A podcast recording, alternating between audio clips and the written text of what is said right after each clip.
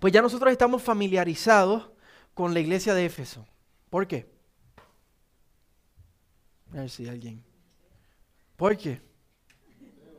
Ah, por, Timoteo, ¿verdad? Por Timoteo, muy bien. Porque, ¿verdad? Estamos varios meses en la carta de primera Timoteo y, y Timoteo, Pablo lo envió a la iglesia de Éfeso, porque ¿qué es lo que estaba pasando en Éfeso en aquel tiempo? Habían falsos maestros, falsos profetas que se habían levantado de los mismos pastores, de los mismos líderes, de los mismos ancianos de la iglesia, se habían levantado y estaban arrasando allí en la, en la iglesia. Ah, y, hemos, y hemos podido conocer un poco acerca de la iglesia de Éfeso, así que no voy a ir mucho en detalle. Éfeso era la ciudad más importante de las siete iglesias, la iglesia más prominente o la más reconocida era la de la, la iglesia de Éfeso, porque Éfeso era literalmente eh, eh, la, ciudad más importante de Asia Menor, de, ahí, de donde, de donde el Señor envía eh, el Apocalipsis. Y ese era el puerto principal de Asia Menor, por ahí entraba todo. Y bueno, esa, era la ciudad principal, era el puerto principal, imagínenselo como San Francisco, ¿verdad? O como New York, o como, como una iglesia bien importante. Eso significa que pues allí había mucha economía, había mucha riqueza, pero también había muchas cosas malas. Allí había una de las siete maravillas del mundo antiguo, que era el templo de la diosa Artemis. Uno lee un poquito de eso en Hechos 19. Eh, allí las artes mágicas eran muy populares. En, en, Hechos 19 vemos que Pablo estuvo allí, plantó la iglesia, se estima que estuvo como alrededor de dos años.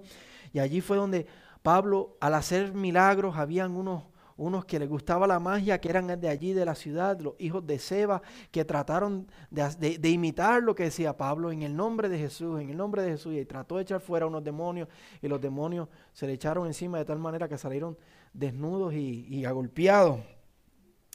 Y, allí vemos también que los que se convertían al Señor, eh, se convirtieron al Señor de, tal manera que, que ellos tenían libros de magia y los echaron a quemar. Eh, libros, eh, ¿verdad? Que de, de, de, las prácticas antiguas que ellos tenían, que ellos se reconocieron que eso era paganismo, que eso no era de Dios, y agarraron esos libros y dice que eh, eran tantos los libros que se quemaron que se estima alrededor de 5 millones de dólares en libros, en lo que fuera dinero de hoy día, ¿verdad?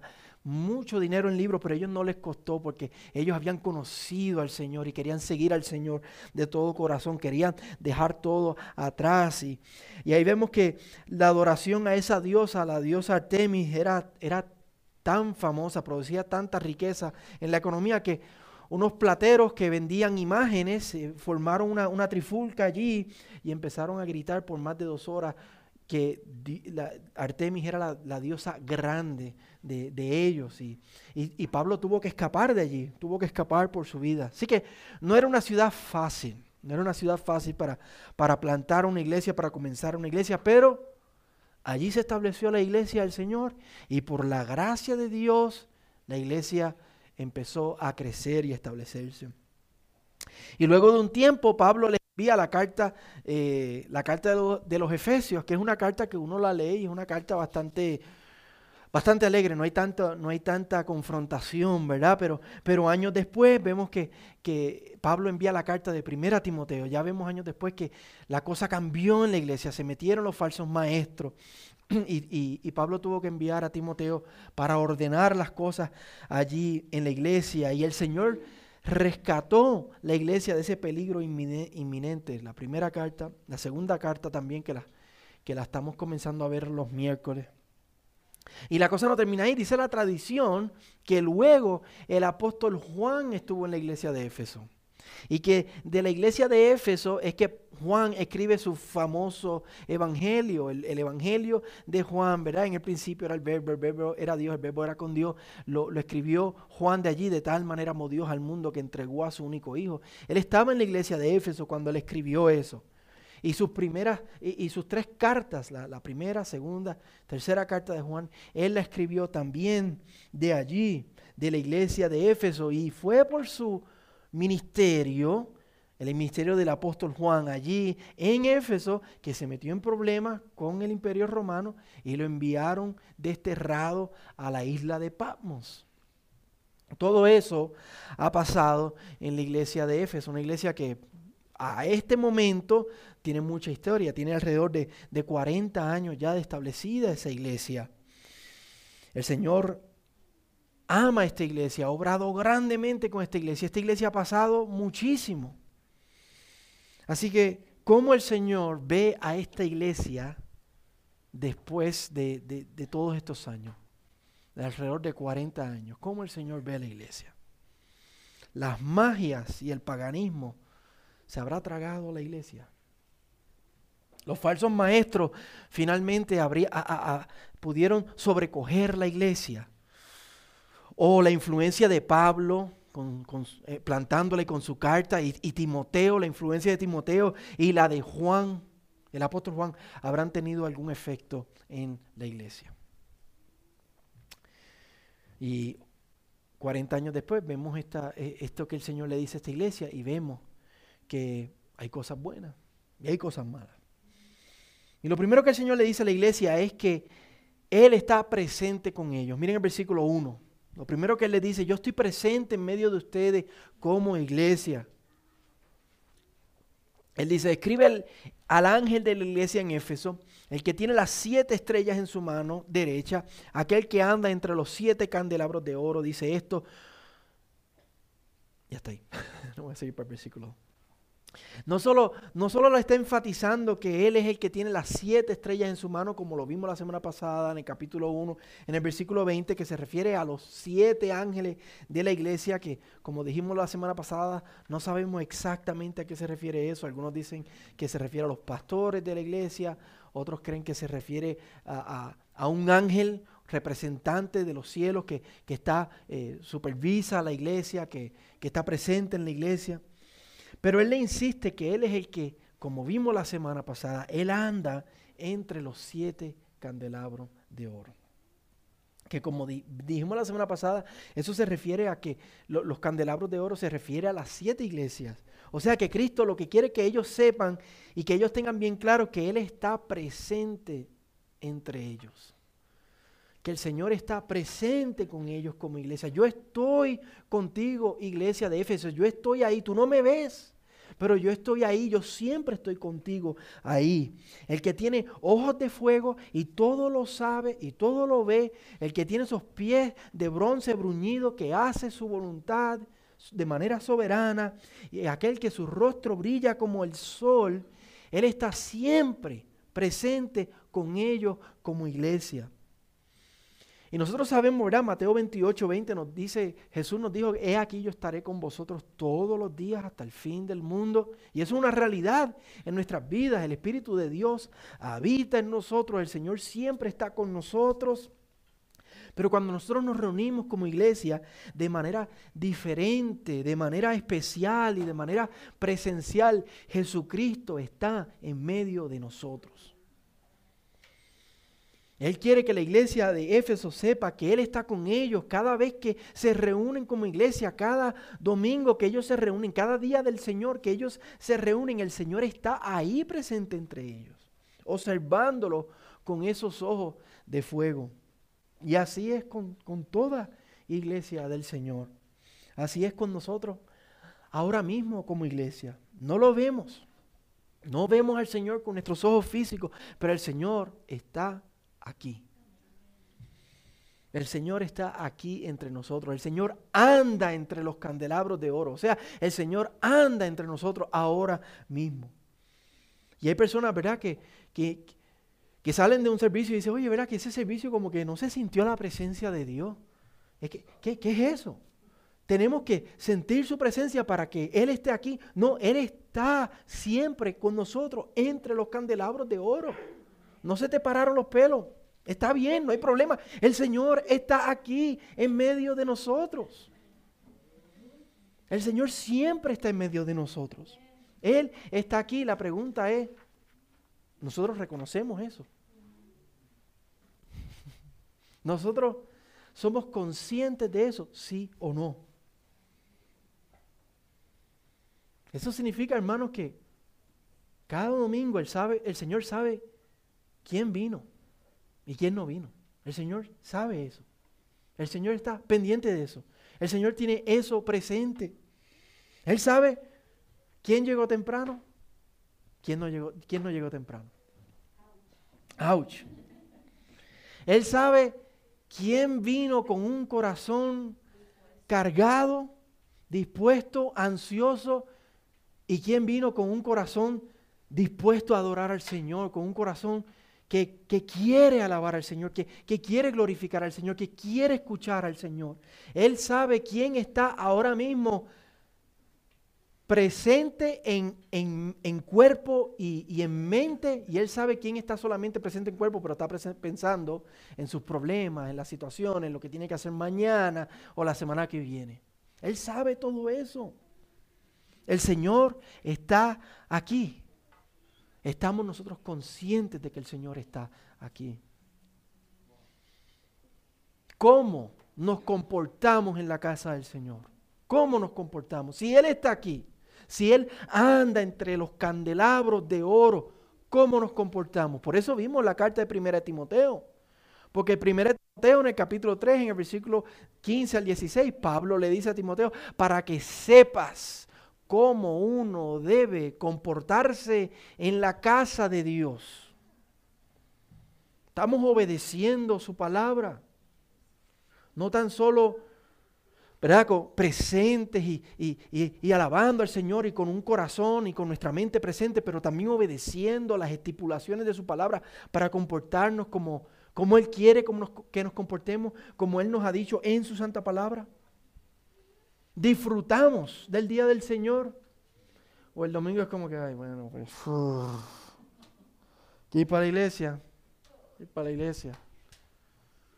Realmente disfrutamos del día del Señor atesoramos su presencia entre nosotros. No seamos tan místicos, hermanos. Ay, que no se sintió la presencia de Dios y no pasó. ¿eh? No seamos tan místicos. ¿verdad? Somos casi como los, los de Efesios que tenían esas prácticas de magias y de misticismo y que queremos traer eso a la iglesia. No, el Señor está entre nosotros. Esa es la verdad. Esa es la realidad. Jesucristo murió y resucitó por nosotros. Él nos ha salvado. No hay condenación. Nada nos puede separar del amor de Dios. ¿Qué más tú necesitas para sentir la presencia de Dios? Tenemos una herencia que nadie nos las puede quitar en el cielo, reservada para nosotros. Tenemos una esperanza, como ninguna esperanza, ninguna persona en el mundo. ¿Qué más tú quieres para sentir la presencia del Señor?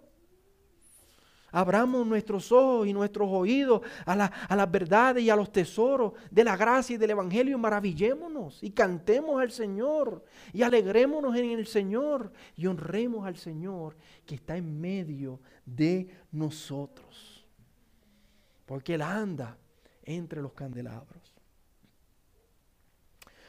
Lo próximo que el Señor le, le dice a la iglesia de Éfeso es que Él reconoce lo bueno en ellos, Él, él lo, lo recomienda por las cosas buenas que hacen. Miren el versículo 2 y 3. Ahora sí vamos al 2. Aquel que anda entre los siete candelabros de oro dice esto, yo conozco tus obras, tu fatiga y tu perseverancia, y que no puedes soportar a los malos y has sometido a prueba a los que se dicen ser apóstoles y no lo son, y los has hallado mentirosos. Tienes perseverancia y has sufrido por mi nombre y no has, no has desmayado. No has desmayado. Él le dice, yo conozco tus obras. ¿Cuáles son sus obras? Un poquito más abajo nos lo dice, que no soporta a los malos y que ha sometido a prueba a los que se dicen ser apóstoles y no lo son y los ha hallado mentirosos. Y esto es súper interesante porque en Hechos 20 Pablo le dijo a los ancianos de la iglesia, y, esto lo, lo, dijimos varias veces cuando estuvimos en, en 1 Timoteo, Pablo les advirtió a los pastores de la iglesia, sé que después de mi partida vendrán lobos feroces entre ustedes que no perdonarán al rebaño y también de entre ustedes mismos se levantarán algunos hablando cosas perversas. Y vimos en 1 Timoteo y estamos viendo los miércoles en 2 Timoteo, eh, en la iglesia de Éfeso, que estaba siendo sacudida por esos falsos maestros, por, por esas falsas enseñanzas. Pero al parecer el tratamiento de Pablo al enviar a Timoteo y la obra del Espíritu Santo, por supuesto, porque siempre es así. Siempre el Espíritu está detrás de todo lo que nosotros hacemos como creyentes. el tratamiento de Pablo al enviar a Timoteo y la obra del Espíritu Santo en ellos fue efectiva. Y ahora ellos han desenmascarado a los falsos entre ellos. Cuando antes estaban siendo sacudidos por los falsos maestros, ahora, 30 años después, ellos ya no son tan ingenuos con los falsos maestros. Ahora ellos los desenmascaran, ahora ellos los reconocen desde lejos. Ellos siguieron la fórmula que el Señor nos dio en Mateo 7, que nosotros la estuvimos viendo esta semana como familia. Por sus frutos los conoceréis. Sencillito, bien sencillo, por los frutos los, los conoceréis. Por eso nos dice el versículo 6, sin embargo tienes esto, que aborreces las obras de los nicolaitas los cuales yo también aborrezco. Eso era una herejía que promovía falsa enseñanza en el primer siglo. Y la iglesia de Éfeso fue eh, de, las primeras, fueron de los de, los de vanguardia que reconocieron a los nicolaitas, que reconocieron cómo lo que ellos estaban enseñando no era conforme a las escrituras. Ellos pudieron ver que ellos eran malos, ellos pudieron ver cuáles eran los falsos entre ellos y como dijo Pablo, en 2 de Corintios capítulo 11, versículo 13, Pablo dice, porque los tales son falsos apóstoles, obreros fraudulentos que se disfrazan como apóstoles de Cristo y no es de extrañar, pues aún Satanás se disfraza como un ángel de luz. Ellos, al igual que Pablo, pudieron reconocer a los falsos maestros, a los falsos apóstoles. Y el Señor les recomienda esto.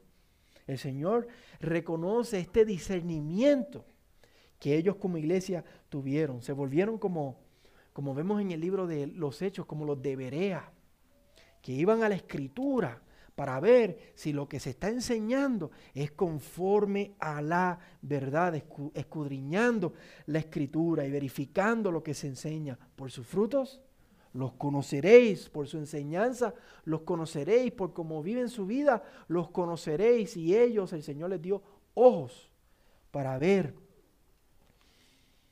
nosotros tenemos que aprender de esto también, del ejemplo de ellos. Tenemos que ser perspicaces, tenemos que ser cuidadosos, tenemos que ser tenemos que tener un poquito de, malicia, tenemos que, tener, eh, tenemos que ser un poco cínicos cuando escuchamos a una persona que no conocemos enseñar y, decir, espérate, déjame ser como lo debería, déjame echarme para atrás, déjame ver qué es lo que está diciendo esa persona, déjame no tragármelo porque solamente dice gloria a Dios, el Señor es bueno, amén, amén, ¿verdad? Sino tener cuidado. No todo el que dice que tiene un mensaje de Dios es de Dios. Porque Jesucristo dijo en Mateo 7:21, no todo el que me dice Señor, Señor, entrará al reino. Un poquito antes estaba hablando de por sus frutos los conoceréis. Tenemos que escuchar el mensaje y tenemos que, como famosamente decimos, filtrarlo por la palabra y ver si es conforme a no tan solo un versículo, sino conforme a todo el consejo de Dios, conforme a la sana doctrina conforme a lo que la iglesia a través de los siglos ha reconocido como la verdad del Señor. Y también tenemos que observar las vidas de las personas que nos enseñan. Tenemos que observar y ver si por sus frutos los conoceréis, si están viviendo conforme a el Evangelio, ¿verdad? Porque ahí mismo en Mateo 7 dice el Señor que los falsos profetas son lobos que se visten de ovejas, o sea, que parecen en su manera de vivir y en su manera de hablar, parecen ovejas, pero cuando tú las observas con perspicacia, con un poquito de, malicia, con un poquito de cuidado, tú dices, espérate, esto a mí no me cuadra. Nosotros tenemos que hacer eso, tenemos que ser cuidadosos el Señor también reconoce la fatiga y la, perseverancia de ellos. En el versículo 3 les dice, tienes perseverancia y has sufrido por mi nombre y no has desmayado. Al parecer, los efesios estaban pasando temporadas de dificultad. Estaban pasando por lo que nosotros llamamos providencia. ¿Cuál? Amarga. ¿Y usted? ¿Ha pasado temporadas difíciles? ¿Cómo estuvo esta semana? ¿Cómo ha estado este mes? ¿Cómo arrancó este año?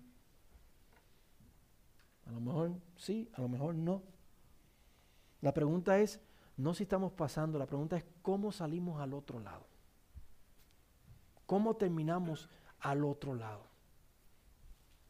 Los efesios estaban fatigados, pero habían perseverado. Estaban cansados, pero no se habían desmayado. El Señor les reconoce en esto. Los efesios habían entendido que el camino cristiano es un camino angosto. Es un camino que no es fácil, no es color de rosa.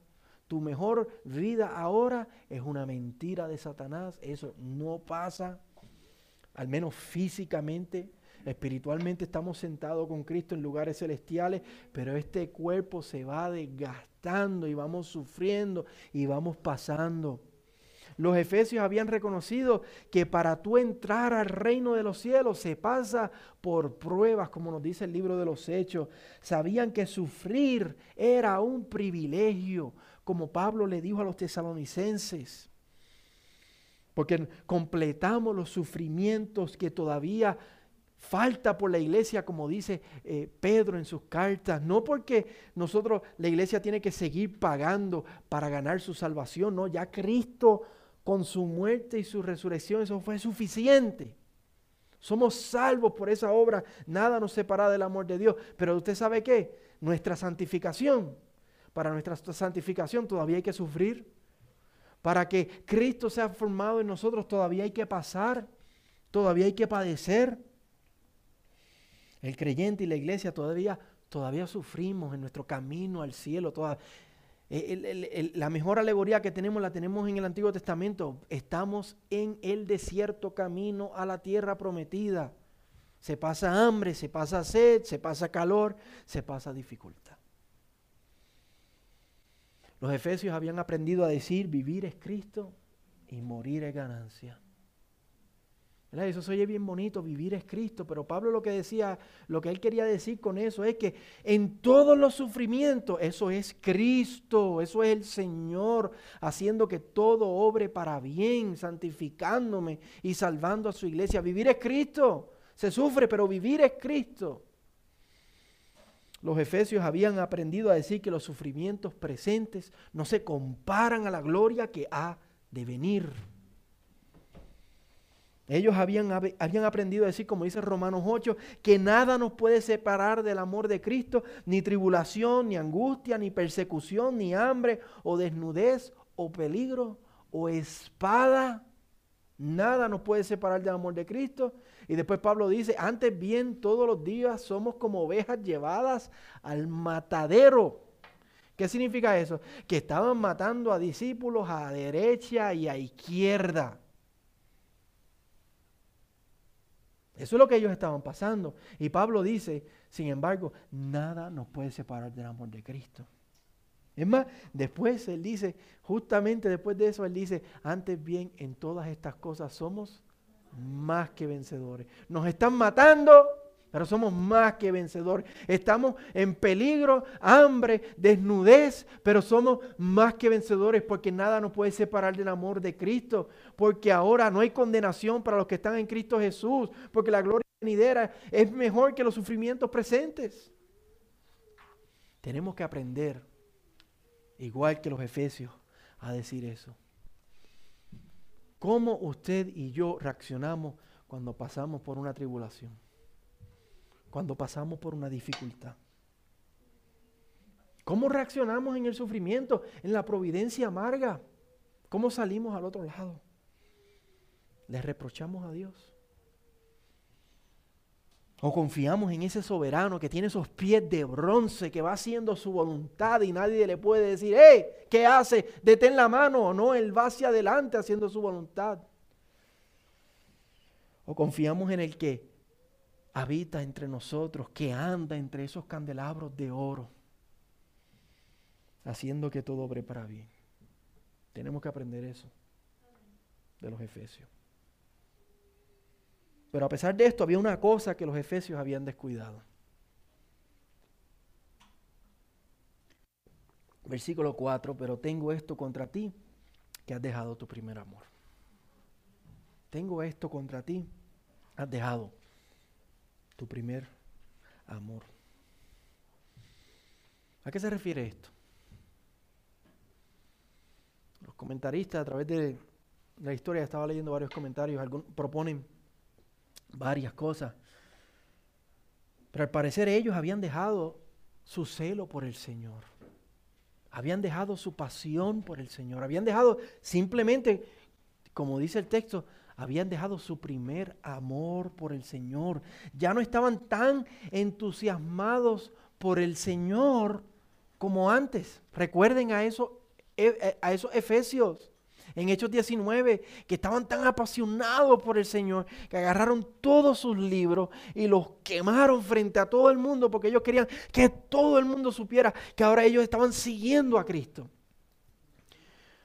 Y, aquellos dos que formaron la, la trifulca en el pueblo arrastraron a algunos de los discípulos, pero ellos no les importó porque ellos estaban siguiendo a Cristo. Ya la gracia del Señor no les parecía tan sorprendente. Ya esa realidad de que Cristo murió por mis pecados, para ellos era, ajá, yo sé, ya yo lo sé, ya yo he escuchado eso, ya yo me lo sé ya de memoria, de izquierda a derecha, atrás por delante, ya yo me sé eso. Y, tenemos que recordar, hermano, esta iglesia había sido plantada en los 50 por Pablo, Hechos 19, pero ya han pasado 40 años, estamos en los 90. En ese tiempo han sido atacados por el paganismo, han sido atacados por los falsos maestros y ahora recientemente están siendo atacados por una plaga de tribulaciones y de angustia. Sí, están perseverando, pero están siendo atacados. Jesús hablando de los tiempos finales en los cuales nosotros vivimos, la palabra nos dice de que Cristo ascendió hasta que Él vuelva. Estamos en los tiempos finales, o sea, la iglesia de Éfeso en, ese, en los 90 estaba en los tiempos finales y nosotros en el 2022 todavía estamos en los tiempos finales. El Señor hablando de los, de los tiempos finales dice en Mateo 24, muchos se apartarán de la fe y se traicionarán unos a otros. Ellos pasando por esas tribulaciones, sabrá Dios cuántos de ellos mismos se traicionaron y, se entregaron unos a otros a las autoridades romanas. Eso duele. ¿Mm? Se traicionarán unos a otros y unos a otros se odiarán. Se levantarán muchos falsos profetas, ellos lo vivieron, nosotros lo hemos visto, y a muchos engañarán, y debido al aumento de la iniquidad, el amor de muchos se enfriará. Pero el que persevera hasta el fin, ese será salvo. ¿Qué pasa cuando tú mezclas 40 años con sufrimiento. ¿Qué pasa? No es que los estemos justificando, pero es que es bien fácil decir, ah, los efesios, esos perdieron su primer amor. 40 años y sufrimiento, una persona se vuelve fría, se vuelve cínica. Se, pierde el primer amor. Y algo así le pasó a los efesios. Y eso es un peligro que no puede pasar entre nosotros, hermanos. Que puede pasar, pero que tenemos que evitar entre nosotros. Nosotros este año cumplimos, ¿cuántos años cumplimos este año como iglesia? Seis años, amén. Yo lo sabía, yo lo tengo aquí anotado. Este año nosotros cumplimos seis años, hermanos, como iglesia. hemos pasado, hemos pasado. No son 40, pero son seis, ha pasado. Y en seis años se nos ha enfriado el primer amor por el Señor. Ya la cruz, el Evangelio, ya nos parece ya viejo y anticuado. Ay, sí, pastor, Jesús murió por mis pecados. Y nada me puede separar del amor de Dios. Por favor, dígame otra cosa, pastor. Hermano, es que, es que son las buenas noticias. Es el Evangelio. No hay otra cosa. Si eso no nos parece sorprendente, nuestro corazón se ha vuelto frío. Como les he dicho y se los vuelvo a decir, en la eternidad, por diez mil años, vamos a cantar al Cordero que fue inmolado por nosotros. Y esa canción no se va a volver aburrida.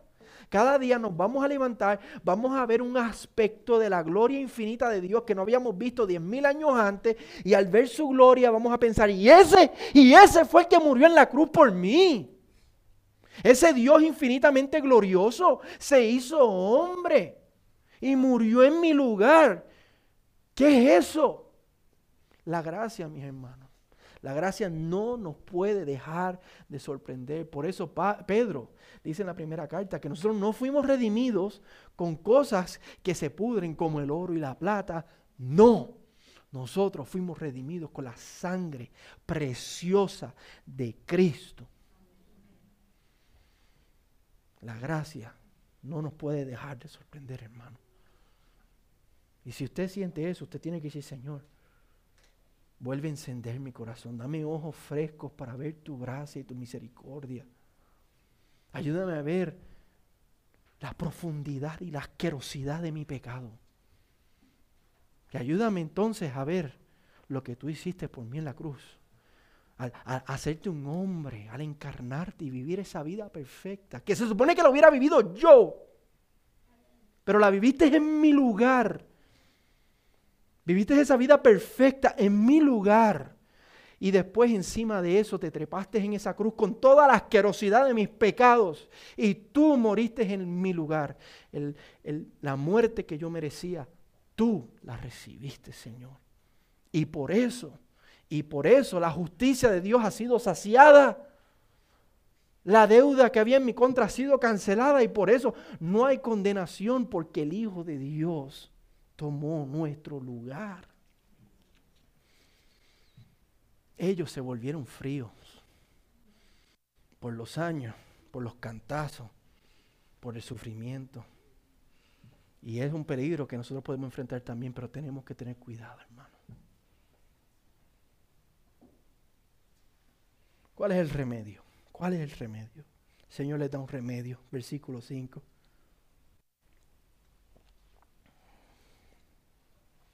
Recuerda, por tanto, de dónde has caído y arrepiéntete y haz las obras que hiciste al principio. El Señor le dice que recuerden cómo ellos vivieron para el Señor en sus primeros años. Otra vez, de cómo ellos quemaron esos libros y de cómo a pesar de que se formó esa trifulca en la ciudad y estaban matando y arrastrando a algunos discípulos, ellos dijeron, pero estamos siguiendo al Señor que recuerden eso, de cómo ellos sufrieron por parte de los paganos y de cómo ellos no les, importante, no les importaba porque habían conocido la gracia del Señor. Que recuerden de cómo ellos vivían para el Señor entusiasmados. Estaban tan entusiasmados que mira lo que dice Hechos 19:10. Toda Asia escuchó el Evangelio. Esa frase la dice en el contexto de los Efesios. Los efesios estaban tan metidos con Dios, tenían tanta pasión por Dios, que dice que toda Asia menor escuchó el Evangelio. El Evangelio llegó a esas otras seis iglesias y más allá en Asia, eso salió de, de Éfeso. Eso salió de la iglesia de los Efesios. Así ellos estaban apasionados por el Señor. Ellos tienen que recordar cómo ellos fueron invadidos por los falsos maestros, primera y segunda de Timoteo, y de cómo Pablo y Timoteo los rescataron de eso. Que recuerden de todo lo que el Señor había hecho por ellos, de la providencia y la gracia y la obra de Dios en ellos, que miren hacia atrás. Recuerda de cómo ellos habían vivido radicalmente para el Señor y cómo el Señor había obrado en ellos. hermano, es que a veces estamos tan agobiados en el presente y otra vez, eso es lo que estaban pasando la iglesia de Éfeso, no podemos, ah, míralos a ellos, míralos a ellos. Nosotros estamos tan agobiados a veces en el presente, tan ofuscados. Estamos tan cansados, estamos tan abrumados por lo que está pasando hoy que no recordamos todo lo que el Señor ha hecho en nuestras vidas. Es bueno de vez en cuando, en cuando recordar y recontar. Piensa Piensa por un momento todo lo que el Señor ha hecho en tu vida en lo que va de febrero. En estos 20 días nada más de febrero. En lo que va del año nada más. ¿Qué el Señor ha hecho en tu vida?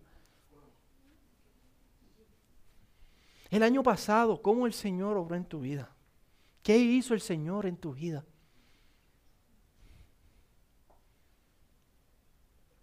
Y a veces nosotros miramos hacia atrás y lo único que, lo único que buscamos es, las cosas difíciles. Y uno piensa, ah, pues es que yo pasé por esto, yo pasé por esto, yo pasé por esto. Ah, pero lo que acabamos de decir es que antes bien en todas esas cosas somos más, más que vencedores, ¿sí o no? Fueron sufrimientos, pero en esos sufrimientos el Señor nos sostuvo.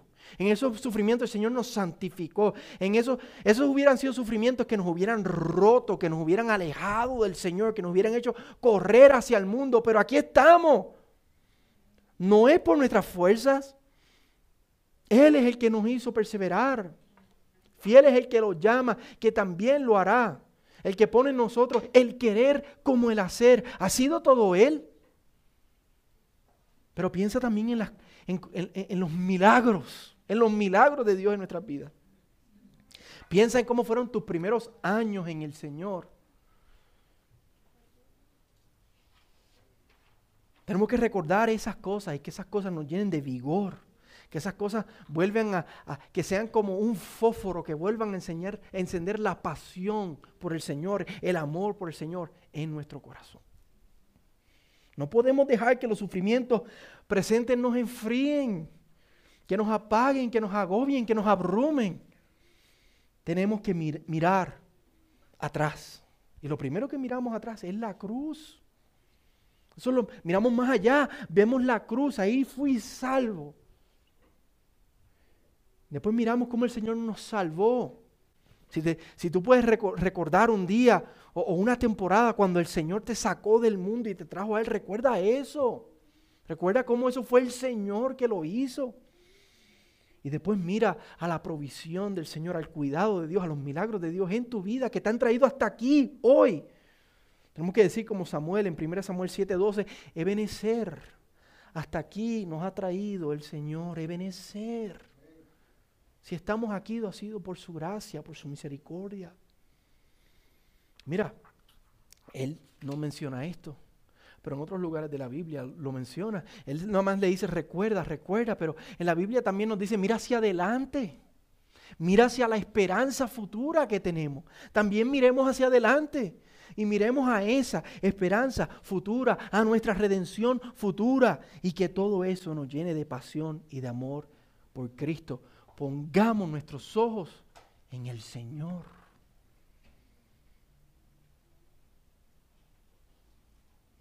Porque si no, porque si no, podemos dejar de ser iglesia. Y esa es la advertencia. Miren el versículo 5, la segunda parte. Si no, vendré a ti y quitaré tu candelabro de su lugar si no te arrepientes. Y esto no significa que vamos a perder nuestra salvación. Si somos del Señor, somos del Señor. Nada nos puede arrebatar de su mano. Lo que significa es que como iglesia poco a poco podemos perder el norte. Podemos perder nuestro primer amor, podemos perder lo que es importante. Y podemos desalentarnos y poco a poco la gente viene y nos ve apagados y cansados y poco a poco bajamos en número y, personas creyentes se van a otras iglesias hasta que ya no seamos una iglesia, ya no vamos a ser, cuando nos congreguemos, ya no vamos a ser una iglesia. Ya nuestro candelabro va a estar apagado. ¿Cuántas iglesias no hay así hoy? Que tú vas a ellas y no hay evangelio ahí. Lo que los une no es el evangelio. Lo que celebran el Día del Señor no es al Señor. Ellos tienen otros nortes, ellos tienen otras metas, ellos tienen otras prioridades. Son instituciones frías y tradicionales. Nosotros no podemos ser así, hermano. No podemos ser así. Esto es una advertencia seria. El Señor tiene que ser nuestra pasión, el Señor tiene que ser nuestro norte, el Señor tiene que ser nuestro todo. El Señor nos tiene que entusiasmar, nos tiene que apasionar, nos tiene que motivar, nos tiene que mover. Tenemos que ser una iglesia encendida para el Señor. Jesús dijo que nosotros somos la sal y la luz del mundo. Ser un candelabro significa que somos luz, que testificamos al mundo del Señor ¿Cuánto estamos testificando del Señor, hermano? Si el Señor nos apasiona, ¿cuánto estamos testificando de Él? Por eso nuestra misión es deleitarnos en el amor de Jesús de tal manera, deleitarnos en su amor de tal manera que seamos movidos a compartirlo con otros. Cuando hay primer amor, hay testimonio. Se comparte el Señor con otros. Pero si estamos apagados, si ya esto nos parece más de lo mismo, todos los domingos es lo mismo, se canta siempre lo mismo, el pastor siempre anda diciendo lo mismo, pues mira, no hay luz, no hay testimonio. No podemos ser así. Tenemos que ser una iglesia consciente del Evangelio, consciente de la cruz, maravillados de la cruz, maravillados de nuestra gloriosa, costosa y preciosa redención, el pago que Dios dio para salvarnos. Tenemos que estar maravillados de eso. Tenemos que estar conscientes de cómo su poder, su Espíritu Santo, todos los días nos guarda, nos hace perseverar hasta el fin. Y que eso nos llene de pasión por el Señor, pasión para para cantarle, pasión para, para compartirlo, pasión para, para congregarnos, pasión para amarnos los unos a los otros y, y soportarnos los unos a los otros porque tenemos un Padre y un Salvador.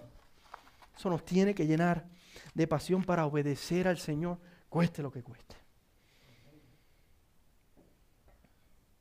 Para animarnos a estar en presencia, en presencia del que anda entre los candelabros, en presencia de nuestro Rey. Eso nos tiene que animar. Y el Señor le da una promesa final, un, ánimo final a, recobrar ese primer amor. Versículo 7. El que tiene oído, oiga lo que el Espíritu dice a las iglesias. Al vencedor le daré a comer del árbol de la vida que está en el paraíso de Dios. Él le habla a los que tienen oídos para oír. O sea, aquellos en la iglesia que verdaderamente son creyentes, que han nacido de nuevo, que el Espíritu de Dios habita en ellos y que los redarguye. A eso les habla y les da una promesa de, un galardón que al vencedor, el que persevere, y ellos están perseverando, ellos están perseverando, pero están perseverando sin primer amor. Pero hay que perseverar, sufrir, pero no amargados. Tenemos que sufrir los ojos puestos en el Señor, amando al Señor, viviendo para el Señor, animado. Tenemos que, sufrir como Pablo, que decía, vivir es Cristo, morir es ganancia. Antes bien, en todas esas cosas somos más que vencedores. Ellos estaban sufriendo, ellos estaban perseverando. Ellos decían, voy camino al cielo, pero no estaban animados, no había primer amor, estaban apagados.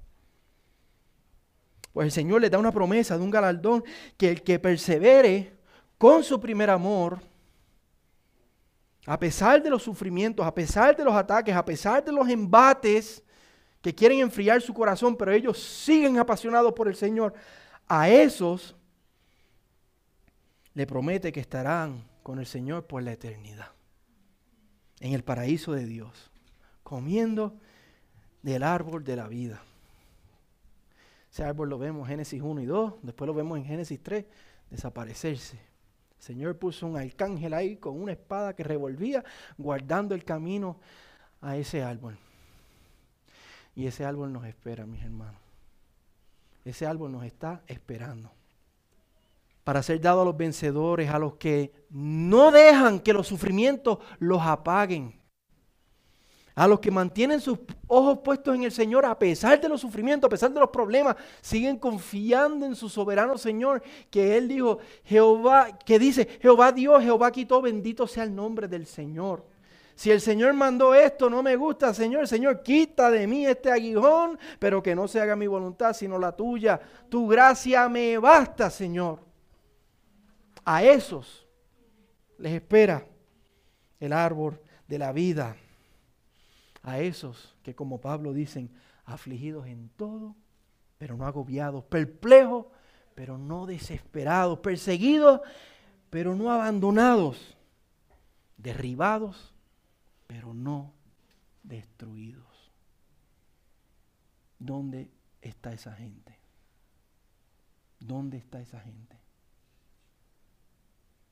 Seamos así, mi hermano. Sufrimos,